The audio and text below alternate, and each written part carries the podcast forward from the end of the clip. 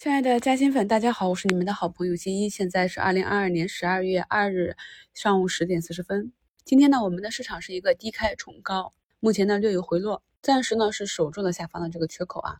那其实这个缺口守不守也没有关系啊，因为我们下方还有一个比较强有力的缺口，只是说呢上证的这个点位可以帮助我们在盘中啊做差价的时候做一个参考。经过了四天啊持续的大涨，那么今天。又逢周五，一个震荡整理也是非常合理的。科创板呢也是冲击到上方的二十日线回落，整体的持仓啊就不用多讲了。我们在震荡市和滚动持仓这些课程里讲过很多次了。那么大家看一下节目简介中给朋友们随手贴了几张今天的成交图啊。图一呢就是内窥镜，整体呢趋势走的也是比较好啊。经过这一周的建仓和滚动持仓，也是达到了十个点的收益。图二呢就是预制菜。股价呢，在连续四天上涨之后，遇到上方的年线冲高回落，一个非常标准的反替啊。图三呢是玻尿酸，医美这边啊，前段时间也是调整的比较深，像前期啊被利空砸到一百二十三的贝泰尼，今天呢也是最高达到了一百三十五点九九。我们再回想一下啊，如果是有准备，我们非常熟悉的标的啊，短期遇到利空这样的下杀，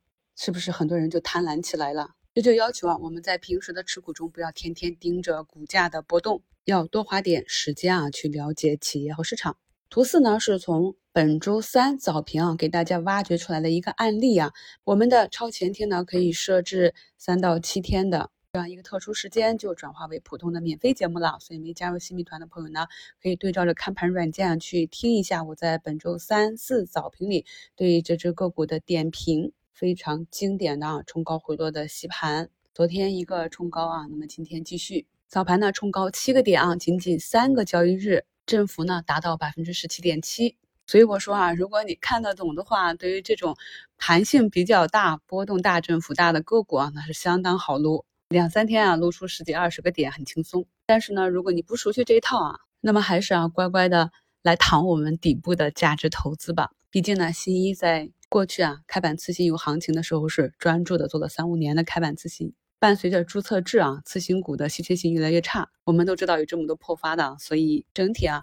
开板次新的博弈性、可操作性就越来越难了啊！我也是刚好发现了一个比较不错的案例，就跟咱们朋友们分享一下这种短线的操盘手法。今天呢，市场涨幅排前的是 Web 三点零、云办公这些啊，所以像前期已经有异动的上海钢联啊，这个呢上一波我也是自己去参与了，但这一波没有仓位接回来，有点可惜。今天呢，涨幅达到百分之十三，刚好打到年线啊，也是一个短期比较不错的兑现点。还有就是我们在节目中分享的易华路啊，朋友们可以认真的去看一下，像这种强势个股啊，它是如何啊一步一步的去突破年线的。我们在早评里啊也是跟大家强调过啊，一定要关注啊这些突破年线的个股。我们可以发现啊，一旦一只个股突破了它的关键点位啊，那么它上涨的角度就不同了啊，那很多都是呈一个加速上涨的状态。所以呢，你的心态一定要及时的转变，不能再像之前那样唯唯诺诺了。之前市场环境不好，情绪不好，没有信心，没有增量资金的时候，我们碰到了重要的点位就要干什么？就要先减仓，对吧？然后等到回落再接回来。而现阶段，朋友们可以发现啊，我已经不再去强调啊这个高抛低吸、震荡注意风险，而是更多的强调持股待涨，要保存好我们的底仓。我们辛辛苦苦啊，在二零二二年这一年精挑细选啊，收藏出来的底仓，不管你现在是有浮盈还是浮亏，一定要用心的去感受这个市场发生的变化。昨天涨停的信创的龙头啊，中国软件啊，前期龙头啊，那么今天是一个绿盘。中国长城这个跟风啊，果然也是啊，跟跟随着调整啊。那么这些板块中的个股呢，是有分化的。我刚入市的时候呢，也是啊。不理解个股为什么涨跌啊？不理解同一个板块内为什么有的个股涨，有的个股不涨啊？这就是我们的问题了。我们只有清楚的认识到这些背后的逻辑，我们才知道在下跌的时候。去捞哪些货啊？在上涨的时候，哪一些是可以追的？我之前就跟大家讲过，那么每一次市场去炒这种新创云服务的时候啊，都比较喜欢选择易化路这样的标志啊。其实如何去选择很简单，你把整个板块内的个股调出来看一下，在每一次啊板块有行情的时候，涨幅最高的那个就是了啊。然后把它们整理到一起去研究一下背后有什么逻辑。其实呢，就是作为国资云建设的绝对主力运营商呢，近年。云服务加速拓展呢，成为我国公有云产业我们不可忽视的这一段啊。所以，当运营商进入数字化时代以来，咱们在市场上前期炒作云计算的时候是讲过的啊，从过去提供通信能力的这种方向啊，加速转化到算力。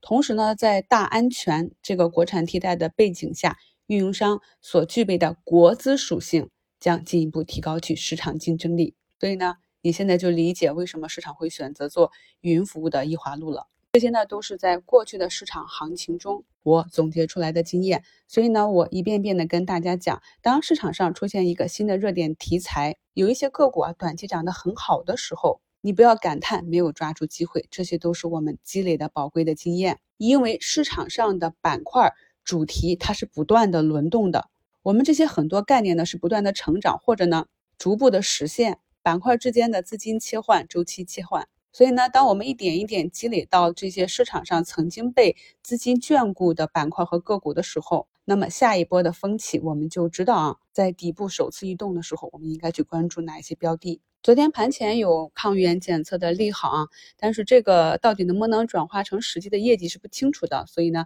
还是一个炒作的状态。昨天呢，由于整个疫情检测啊、抗原啊都在大跌，今天就可以体会到分化了。那么前期旧疫情代表的众生啊，目前是在负五六个点上摩擦，而像代表抗原检测的九安啊、万泰这些啊，已经有一两个点的红盘了。